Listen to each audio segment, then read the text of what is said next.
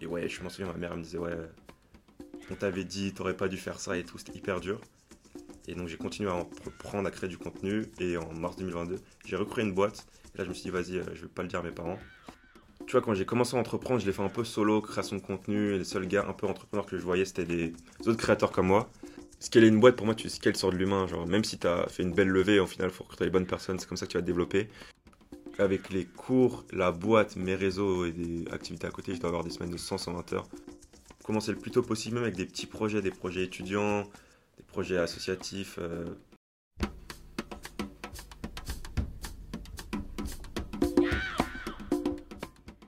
Salut à tous, bienvenue dans Le Grand Bain, le podcast qui donne la parole aux jeunes entrepreneurs. L'idée est de discuter avec des jeunes, mais aussi des moins jeunes, qui se sont lancés dans leur projet entrepreneurial pendant ou à la suite de leurs études. On laisse la parole à nos invités pour nous raconter leurs projets, leurs motivations, mais aussi les difficultés d'entreprendre aussi jeunes. Je suis Charlotte, je travaille en VC et plus précisément sur la partie relations investisseurs et start-up en portefeuille chez Super Capital. Et je m'appelle Ilona, je suis auto-entrepreneuse dans le secteur du venture capital. J'accompagne les startups dans la préparation de leur levée de fonds, de la réécriture de leur pitch deck à la mise en relation avec des investisseurs. Si vous aimez ce qu'on fait, n'hésitez pas à vous abonner pour ne pas louper le prochain épisode du Grand Bain. Bonne écoute!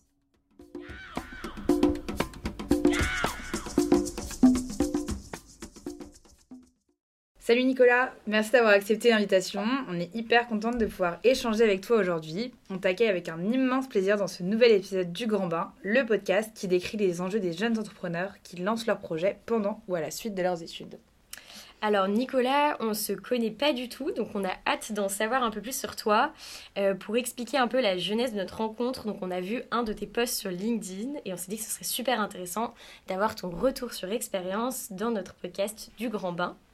Donc euh, Nicolas, tu es créateur de contenu depuis plus de deux ans sur les réseaux sociaux où tu as réussi à construire une assez grande communauté, on peut le dire. Mais tu vas nous raconter tout ça en détail. Et aujourd'hui, tu es le fondateur d'une agence marketing que tu as montée il y a presque deux ans et qui s'appelle Wiz. Donc on va commencer par une question toute simple. Est-ce que tu peux te présenter et nous dire ce que tu fais aujourd'hui? Yes, avec plaisir. Donc salut à toutes les deux et merci beaucoup pour l'invitation. Donc euh, je m'appelle Nicolas, j'ai fait mes études à Paris Dauphine. Et euh, en même temps d'avoir fait mon master en finance, j'avais pas trop aimé. J'ai fait deux stages en banque d'affaires. Et je me suis dit, euh, j'ai l'impression que la banque d'affaires, c'est pas fait pour moi. Et donc, je vais commencer à entreprendre. Donc là, on est. C'était pendant mon M1. Je commence à entreprendre avec une première boîte, c'est du e-commerce. Ça prend pas du tout. La boîte crash, euh, on la liquide au bout de 3-4 mois. Et à la fin de cette boîte, on cherchait des, des façons pour avoir du trafic gratuit. Et on teste TikTok. On est fin 2020. À cette époque, il y avait que des, que des jeunes qui faisaient des danses. Il n'y avait pas de contenu un peu éducatif au business. Donc avec un ancien associé, on se met dessus, on crée du contenu à fond. Ça prend direct parce qu'on était les premiers sur le marché. Et on crée du contenu, on crée du contenu. Et c'est là d'où est venue ma création de contenu. Et euh, je continue toujours aujourd'hui. J'ai un peu, un peu moins d'un million d'abonnés genre sur TikTok, Insta, Facebook, YouTube, Twitter. Euh, voilà, ça, donc je continue depuis fin 2020. Et là aujourd'hui, tu crées du contenu quand même plutôt finance de ce que j'ai vu. C'était déjà ça à la base ou tu faisais du contenu plus diversifié? De base, non, de base c'était juste des contenus pour essayer de un peu faire des vues. C'était euh, astuce business. Et on va dire, depuis fin 2020, je me suis recentré sur la finance. Et depuis début 2022, toujours en créant du contenu, j'avais pas mal de partenariats influence avec des boîtes, surtout des fintech.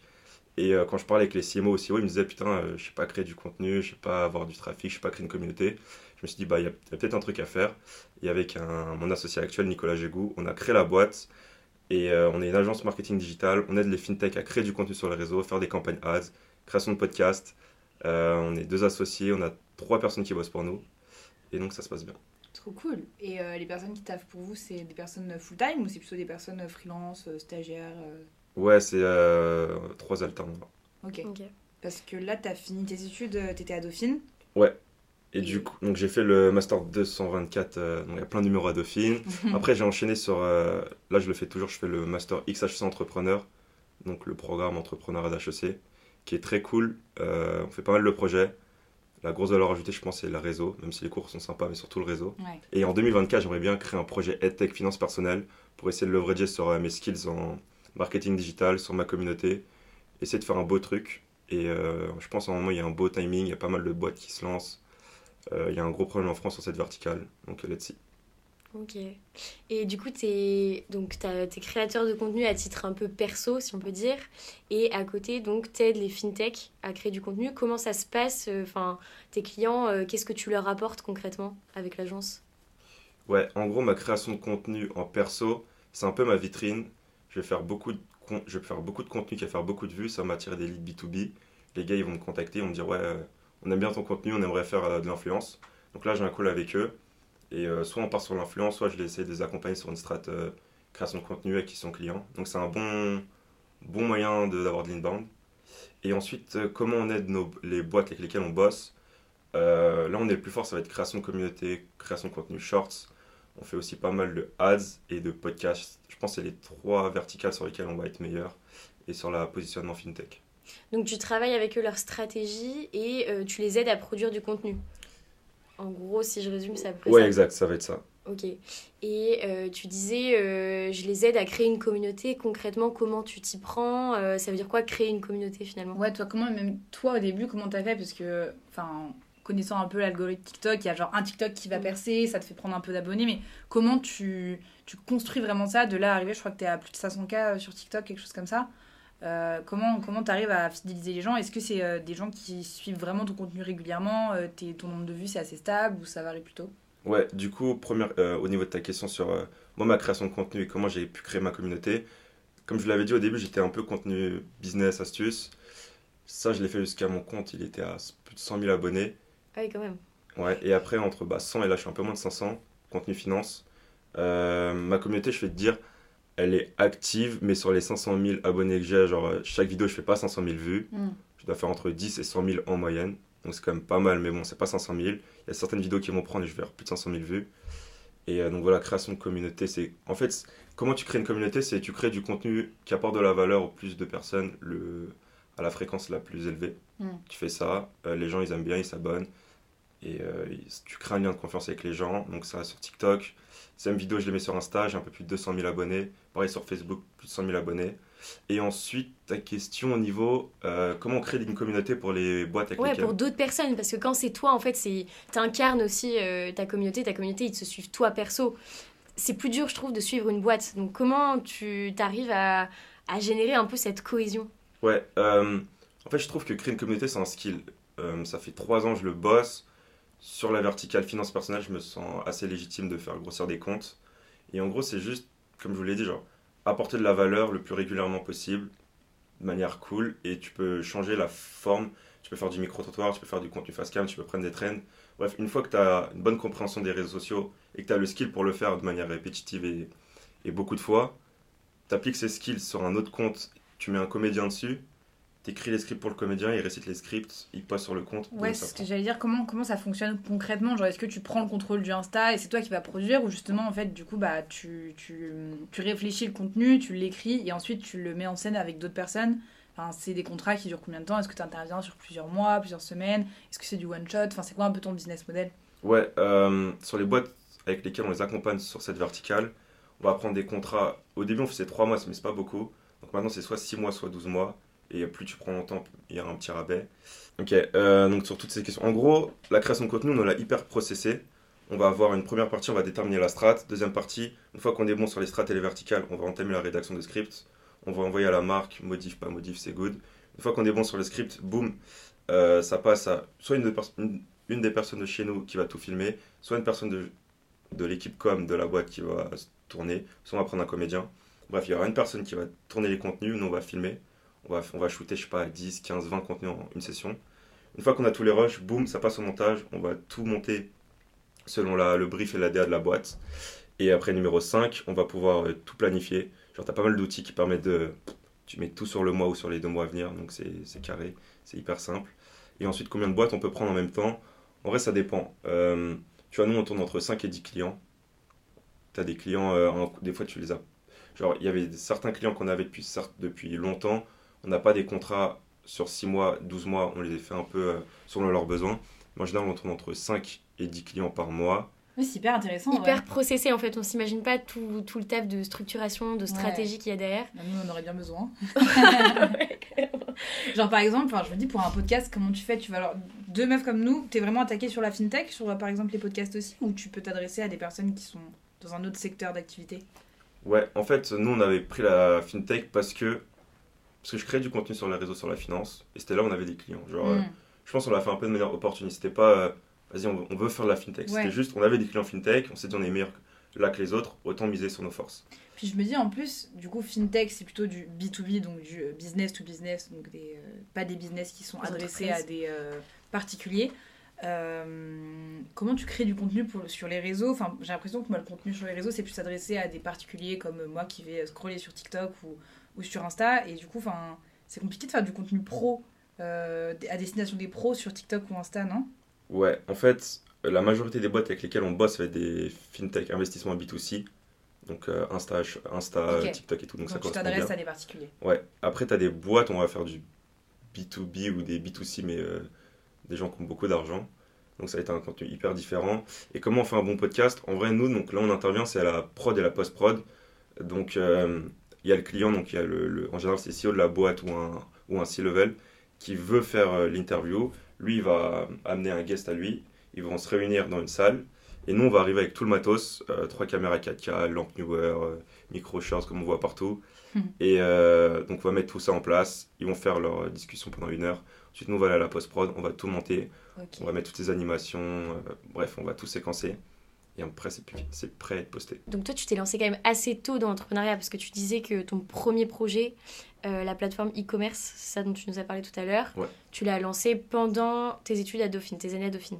Euh, comment tes proches, ils ont réagi? Est-ce que, enfin, c'est quoi ton rapport un peu à l'entrepreneuriat euh, Quel a été le finalement le déclic Pourquoi tu t'es lancé? Je me suis lancé, donc c'était première boîte que j'ai créée, les stations, c'était juin 2020, donc période Covid.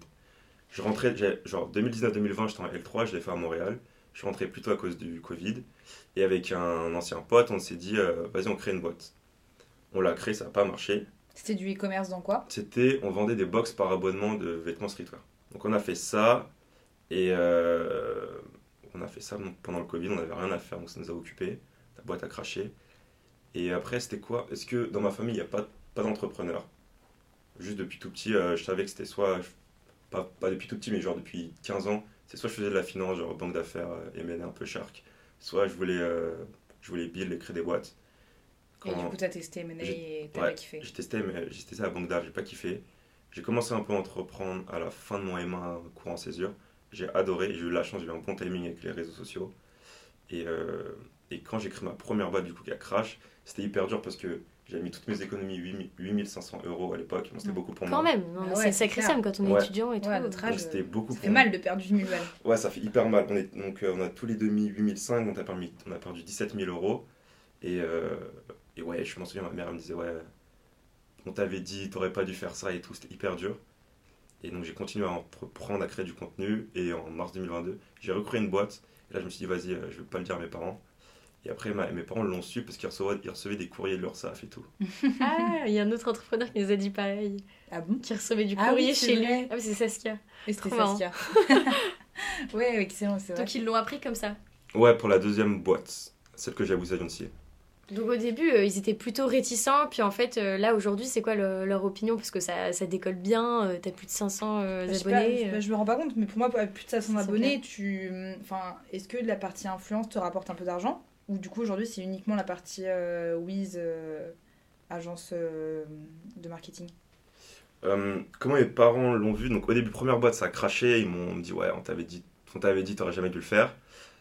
Après, comme j'ai commencé vraiment à créer du contenu sur les réseaux, mes parents, les parents, non, les potes de mes parents l'ont vu, ils en ont parlé à mes parents. Et donc c'était un moment assez gênant parce que je leur avais pas dit. Bon, Ah. ça va, tu faisais pas des danses TikTok, Non, euh, non, les mais, trends, euh, euh, trendy, genre. J'étais assez pudique à l'époque et j'en parlais pas du tout. Et après, ils l'ont su comme ça. Et après, mars 2022, je crée la deuxième boîte. Ils l'ont su avec les courriers de l'URSSAF. Maintenant, ils sont contents. Et je pense que le nom HEC, ça les a un peu euh, rassurés parce que tu vois, j'étais un peu euh, fonceur. Je partais dans tous les sens. Je créais des boîtes euh, dès que je pouvais. J'allais dans des projets dès que je pouvais plutôt. Et je pense que le nom HEC, ça les a pas mal rassurés. Et que là, j'ai une boîte qui tourne bien. On, on vit correctement. Et je pense avec euh, le projet 2024 et Tech, ça devrait aller encore mieux. C'est quoi, du coup, là, ton master euh, XHEC, c'est un master euh, Polytechnique et HEC, donc qui est spécialisé dans l'entrepreneuriat. C'est quoi un peu l'accompagnement que tu as par rapport à ta boîte? Est-ce que tu trouves que c'est une grosse valeur ajoutée? C'est quoi le tremplin que tu as eu grâce à ça? En gros, l'idée de ce programme, de base, c'est euh, tu viens sans boîte. Et le programme t'aide à créer une boîte. Moi, je suis venu aux entretiens en disant Ouais, euh, j'ai déjà une boîte, mais mon but, c'est de vendre mes parts à mon associé. Et vous inquiétez pas, euh, en septembre, euh, j'aurai pas de boîte et je pourrai build à fond avec euh, le master. Total, c'est pas, du tout ce que j'ai fait et je le savais. Du coup, je suis arrivé déjà avec une boîte. Il kiffe pas trop parce que t'es pas à fond dans le programme. Il y a eu un ancien étudiant, Théo Lyon, qui avait fait ça. Il, avait créé sa boîte un peu avant le master. Et il était pas trop présent au cours et tout. Et l'administration n'avait pas trop kiffé. Je sais pas si c'est à cause de lui ou c'est déjà avant, mais il kiffe pas trop les étudiants qui arrivent déjà avec une boîte. Parce Du que coup, toi, ta boîte, c'était Wiz à ce moment-là. C'était Ouais. déjà ton agence de marketing. je l'avais déjà, ouais. Et je leur avais dit, ouais, vous inquiétez pas, les gars, en septembre, j'aurais vendu mes parts. Ce que j'ai pas fait. Et euh, parce que c'est dur de lâcher une boîte qui tourne et où t'es profitable. Bah oui, tu m'étonnes. Déjà, c'est difficile d'être profitable à, à notre âge, enfin au début de ton aventure entrepreneuriale. Donc, euh, bah, du coup, c'était quoi ton objectif? C'était euh, step up un peu avec le master et ouvrir des portes que tu pouvais pas ouvrir solo? Ouais, carrément. Tu vois, quand j'ai commencé à entreprendre, je l'ai fait un peu solo, création de contenu. Et les seuls gars un peu entrepreneurs que je voyais, c'était des autres créateurs comme moi. Après, avec le master que j'ai fait à Dauphine, j'avais pas mal de potes VC, donc qui avaient, vu, qui avaient touché pas mal à l'environnement startup. Donc c'était cool, ça me rajoutait un peu. J'étais, je côtoyais plus des gens qui, qui kiffaient l'environnement startup.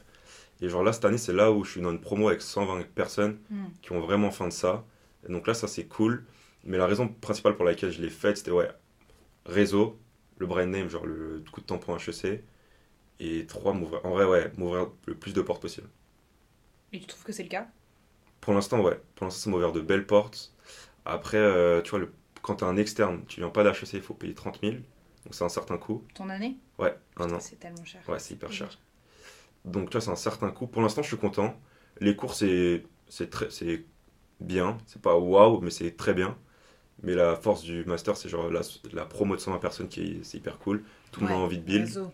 Ouais, le réseau, genre les parents des gens de la promo et tout. Les anciens, des, les anciens de la promo, les anciens d'HEC. Et les tuteurs qui t'aident sur des projets scolaires. Bref, ça t'ouvre pas mal de portes. Genre, exemple, de septembre à octobre, on a un projet, c'est le projet Startup Mission, où tu dois essayer de créer une boîte avec euh, deux autres gars de la, avec on est trois de la promo il y a pas mal de groupes de trois donc moi j'étais dans un groupe on devait euh, on devait créer un studio pour aider les boîtes sur la, la- la- le reprenariat. Ok. et euh, ma- quoi exactement le reprenariat? Le reprenariat c'est euh, imagine tu as un, un entrepreneur qui a 60 ans qui veut qui a une boîte qui tourne bien et qui veut qui veut céder sa boîte à quelqu'un d'autre autre que son fils et ben il y a quelqu'un un entrepreneur je sais pas qui a 30 ans il veut il veut reprendre la boîte il va la racheter il va reprendre une boîte qui tourne déjà Hmm. et en gros, le but de ce projet scolaire, c'était euh, créer un studio comme un startup studio, mais euh, appliqué au reprenariat. Et du coup, ce qui était cool, c'est que pendant ce projet, ma tutrice, c'était euh, Noël Bellone. Et Mhm. elle, c'est l'ancienne bras droit de Bernard Tapie. Et en plus, c'était au moment, on bossait avec elle, au moment où il y avait la série euh, Tapie. Ouais. Donc euh, Gros c'était buzz. stylé. Nous disait, oh, ça c'est vrai, ça c'est faux. Ouais. Et du coup, là, donc, ce master-là, c'est en deux ans ou en un an? C'est quoi ton rythme un peu? Parce qu'il faut quand même que tu taffes sur ta boîte à côté. Est-ce que c'est du full-time dans la semaine? Est-ce que c'est du mi-temps? Enfin, ça se passe comment? Ouais, donc, euh, donc tu as deux semestres. Le premier semestre, il est plus là à donner tous les outils euh, entrepreneuriaux pour euh, être un bon entrepreneur, parce que il se base sur le fait que tu n'as pas entrepris avant, même si beaucoup ont déjà entrepris. Donc, euh, septembre-octobre, c'est genre apprendre à créer une startup. Et octobre-novembre, novembre-décembre, c'est apprendre à, à redresser une boîte qui va pas bien. Donc ça, c'est vraiment pas mal de cours et tu as des projets pour mettre en pratique. Et la deuxième partie de l'année, c'est on, il t'accompagne à créer une boîte. Tu as une partie de la promo qui va à Singapour, une partie à, à San Francisco, à Berkeley. Tu as une partie qui reste à Paris. Moi, je reste à Paris. Et ensuite, comment ça se passe le rythme? Tu as un à deux jours de cours sur HEC. Ou, ouais, un à deux jours de cours sur HEC, peut-être un autre jour sur euh, Paris. Et ensuite, tu as d'autres jours qui sont alloués dans ta semaine pour créer tes projets. Donc euh, les projets au début ça va être la mission startup, puis la mission redressement, et après en- au deuxième semestre ça va être ta boîte. Donc en gros c'est un peu un part-time. Et si tu as une boîte à côté, pendant ces jours qui sont alloués au projet, tu peux faire ta boîte. Et toi, c'est quoi ta vision là sur Wiz Euh, Enfin, comment. Là aujourd'hui, tu dis vous êtes à, à peu près 5-10 clients. Euh, du coup, avec ton associé, vous êtes 3 personnes en plus. Euh, c'est, enfin, où est-ce que tu- jusqu'où tu veux mener l'agence? Ouais, donc deux associés, trois personnes qui bossent pour nous, c'est les alternants, il y a les aides de l'État, donc au final ça coûte pas si cher que ça. En termes de revenus mensuels, on tourne entre 20 et 30 k par mois, donc c'est cool.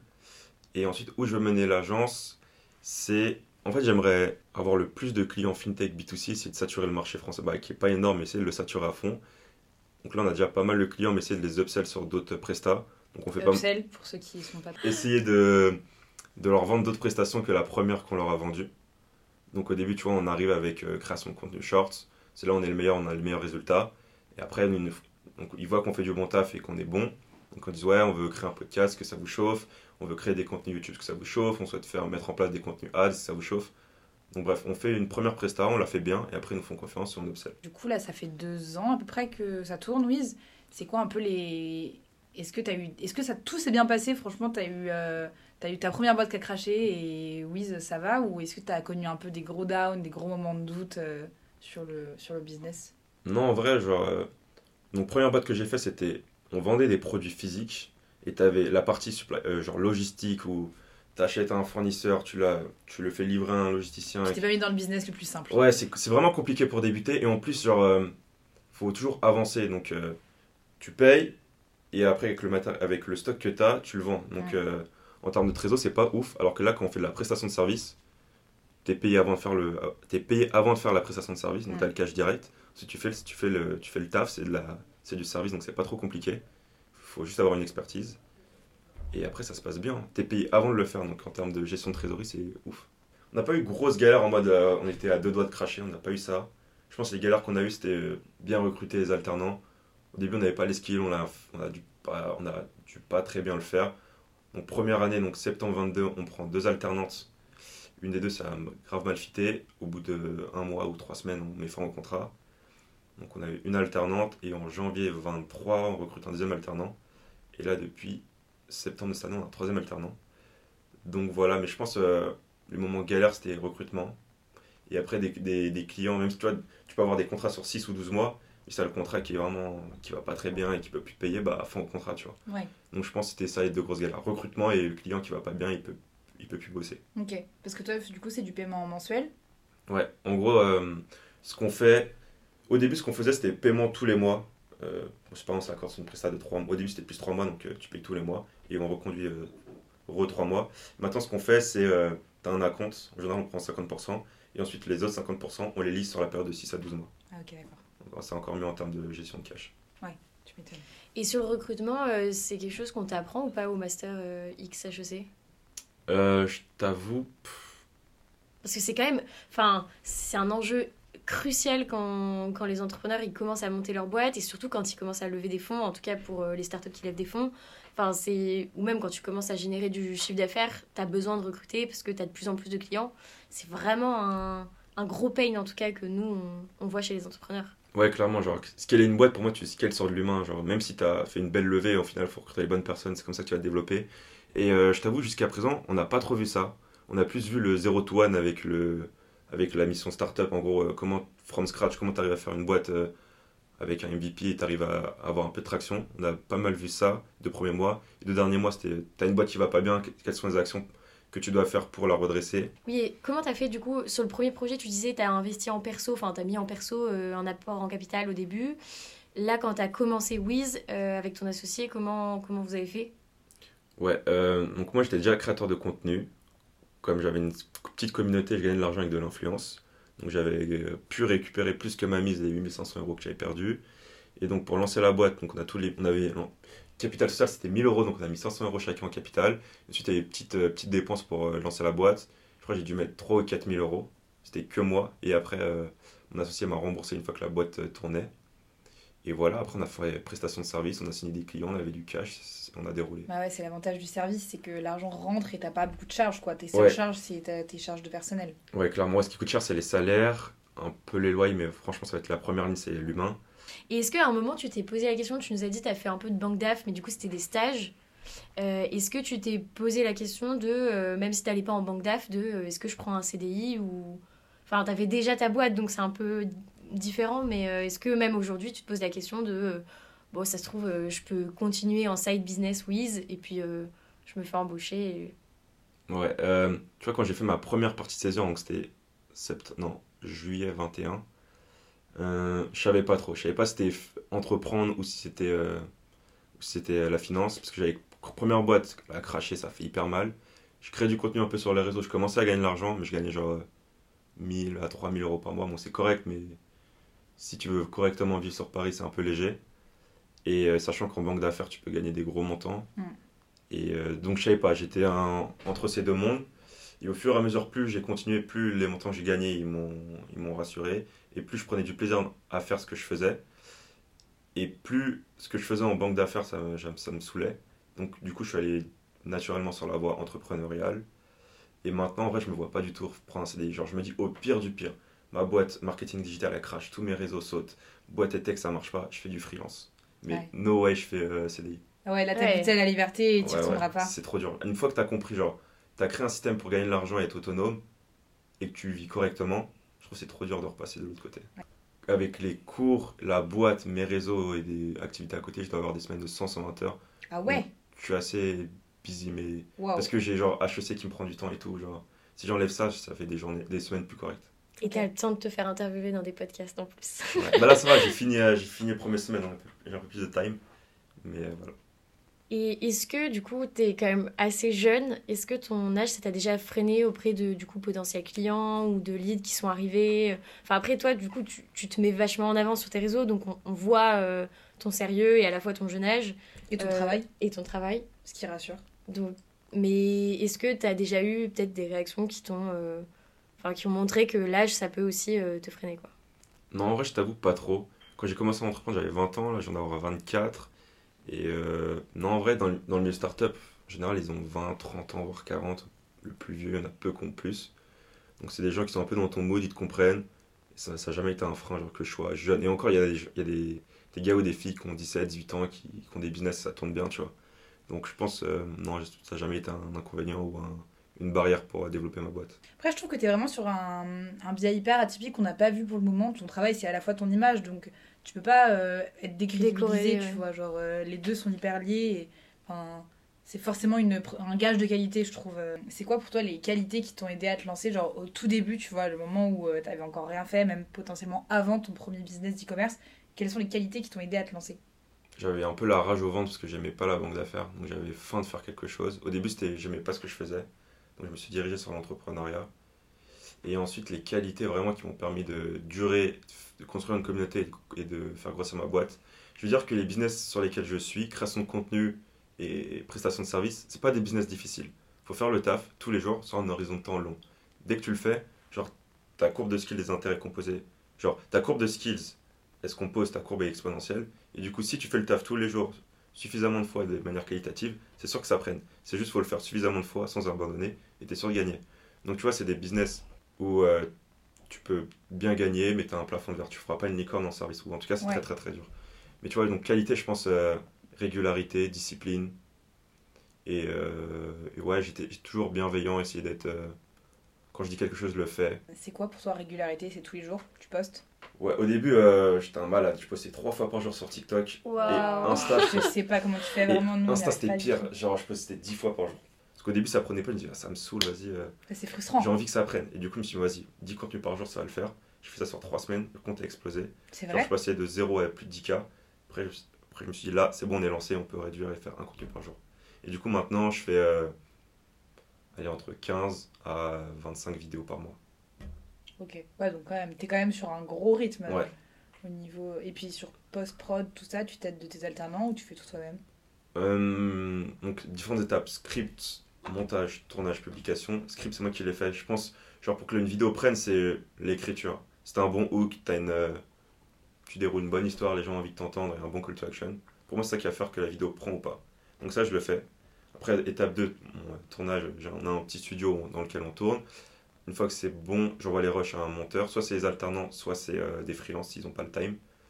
Et ensuite, ils m'envoient les rushs, on fait les modifs et ça publie. Du coup, avec du recul, là, ça fait deux ans que tu as lancé Wiz, à peu près. Euh, Est-ce qu'il y a des choses que tu referais, que tu ferais différemment? Déjà, recrutement. Genre, scaler une boîte, c'est scaler sur l'humain. Je pense que je me formerai plus à comment bien recruter. Parce qu'on a...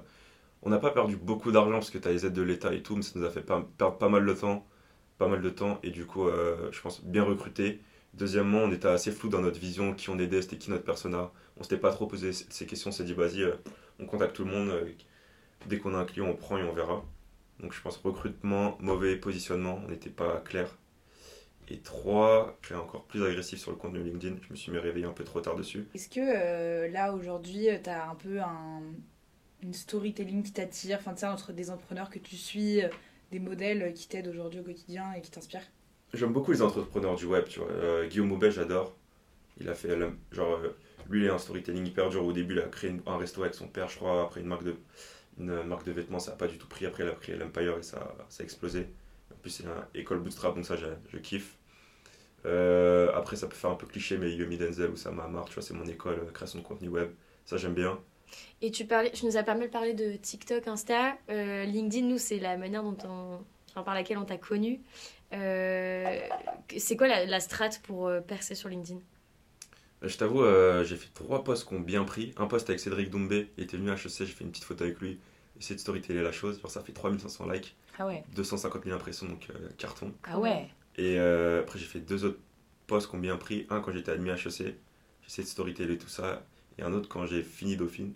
Pareil, j'ai storytellé ça. Et en gros, je pense un contenu qui prend, soit tu arrives à créer de l'émotion, raconter une belle histoire et les gens auront envie de te lire et, tu suscites une, une émotion-réaction. Et du coup, ça plaît, ça va être partagé. Donc, un, susciter de l'émotion. Et deux, c'est un contenu que je fais pas trop, mais j'ai pas mal de potes de HEC qui le font. C'est des contenus où vraiment éducatifs, ils, repartagent les dernières news. Vraiment contenu, création de valeur.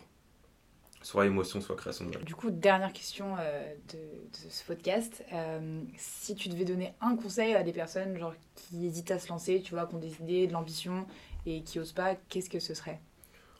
Pour les étudiants, Étudiant ou post-études, mais globalement jeune entrepreneur, tu vois. Moi, je trouve que quand tu es étudiant, tu as tout à gagner. Si tu crées une boîte et que tu te foires, tu es encore baqué par l'école, par tes parents, partout. Genre.